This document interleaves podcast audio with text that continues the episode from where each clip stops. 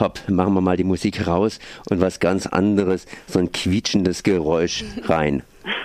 Ja, hallo Jenny. Ähm, Hallihallo. und du ähm, machst Ambusquietschen.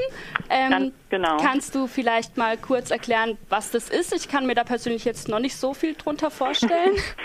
Amboss Quietschen ist eine Kultursendung, die läuft einmal im Monat, immer am dritten Mittwoch im Monat. Und äh, wir stellen da ganz unterschiedliche Projekte vor, das, was gerade so in der Welt passiert und was uns über den Weg läuft. Es ist eigentlich eine Sendung, die kollektiv entsteht oder entstehen soll. Das heißt, es sind meistens mehrere Leute, die sich ähm, Gedanken zu unterschiedlichen Themen machen, meistens oder teilweise experimentelle Formate. Oft mache ich auch mit Studierenden aus Basel oder aus Freiburg Sendungen. Ähm, da entstehen dann ganz schöne Sachen auch mit unterschiedlichen Stimmen, eben mit Schweizer Stimmen und mit ähm, deutschen Stimmen und mit anderen Stimmen. Und äh, genau, also es ist sehr unterschiedlich, aber immer kulturell und oft mit selbstgeschriebenen Texten auch. Okay, ähm, super.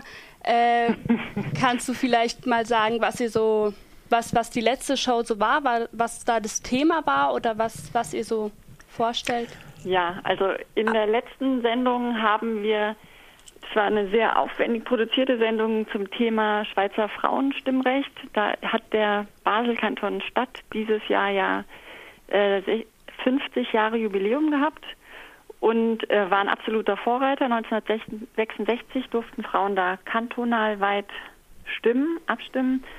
Und ähm, schweizweit äh, hat es dann ja leider noch ziemlich lang gedauert. Also 71 war das erst, also bundesweit. Und im letzten Kanton hat es bis 1991 gedauert.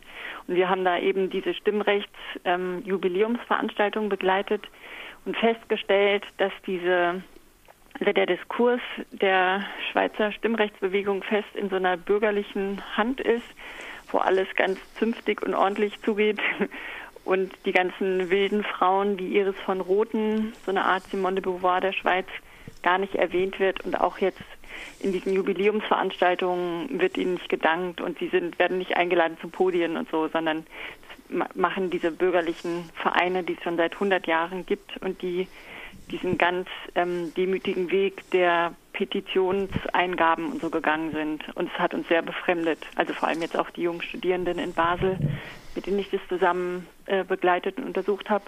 Aber es gibt, also es ist ein bisschen zweigespalten. Es gibt natürlich auch eine queere und eine linke Szene, die, die da auch andere Sachen veranstalten. Also es ist eine ziemlich große Bandbreite, kann man vielleicht zusammenfassen.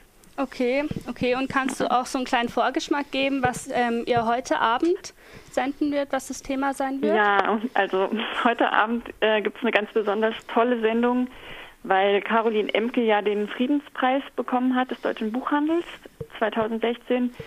Und die hat eine unglaublich tolle ähm, Preisrede gehalten in der Frankfurter Paulskirche. Da waren wir auch anwesend und saßen in der ersten Reihe, Nick Reizenstein und ich.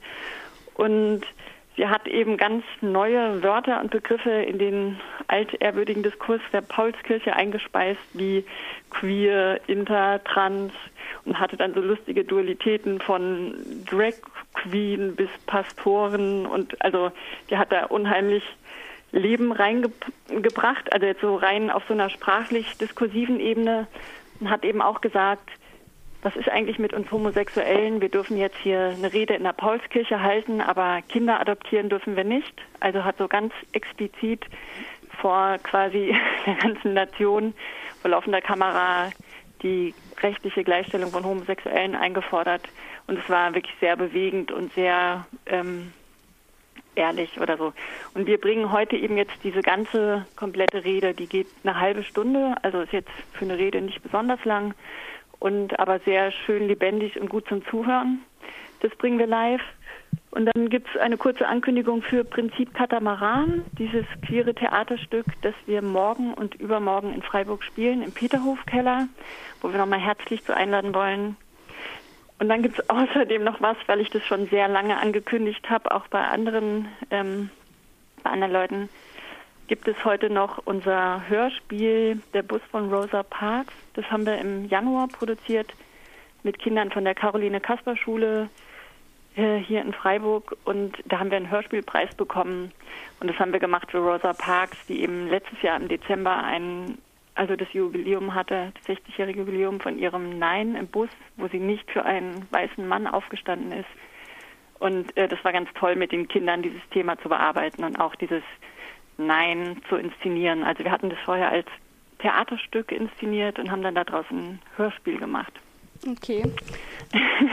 Deswegen gibt es heute eine ziemlich, also ein bisschen, ähm, ein bisschen Querbeet-Sendung, aber mit, mit ziemlich tollen Produktionen. Okay. Das heißt natürlich, wenn man heute das nicht alles mitkriegt und morgen eine kleine Auffrischung braucht, kann man das entsprechend auch nochmal sich nachhören, ne?